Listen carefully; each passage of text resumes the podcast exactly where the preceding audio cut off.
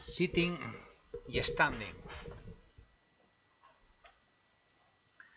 Con frecuencia cuando se estudia el presente simple y el presente continuo, sale el verbo to sit y el verbo to stand en continuo. Claro, eso le cuesta a los estudiantes comprenderlo, porque la traducción de I am sitting here es estoy sentado aquí. Y claro, se preguntan por qué este continuo. En realidad es que nosotros sentar, estar sentado no lo consideramos una acción, o sea, no existe un verbo para eso. Existe un verbo anterior que es sentarse, que es pasar de no estar sentado a estarlo.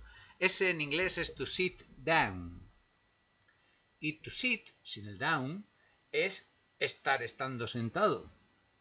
O sea, la acción de estar sobre la silla sin nada más. Como es una acción, puede estar en continuo y si puedes decir I am sitting. Lo mejor para pensar en inglés es que te imagines que existiera en español el verbo sentear. De manera que tú te sientas y una vez que te has sentado, entonces empiezas a sentear. Y así puedes decir estoy senteando. Cuando en, un, en un bar, cuando alguien que quiere preguntar si una silla está libre, no pregunta, ¿alguien está sentado aquí? Pregunta, ¿is, is anybody sitting here? o ¿is somebody sitting here? O sea, sería algo como, ¿está alguien senteando aquí? Lo mismo ocurre con estar de pie.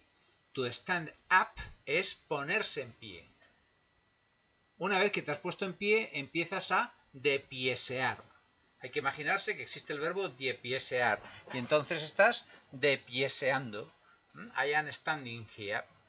No es tan raro porque pensamos que nosotros tenemos un verbo que es así, que es yacer, con Y. ¿eh? Tú tienes estar acostado. Estar acostado es similar a estar sentado y estar de pie, pero tenemos el verbo yacer. Así que, aunque no puedes decir estoy estando acostado, sí puedes decir estoy yaciendo aquí y significa lo mismo. Pues como yacer en español es to sit y to stand en inglés.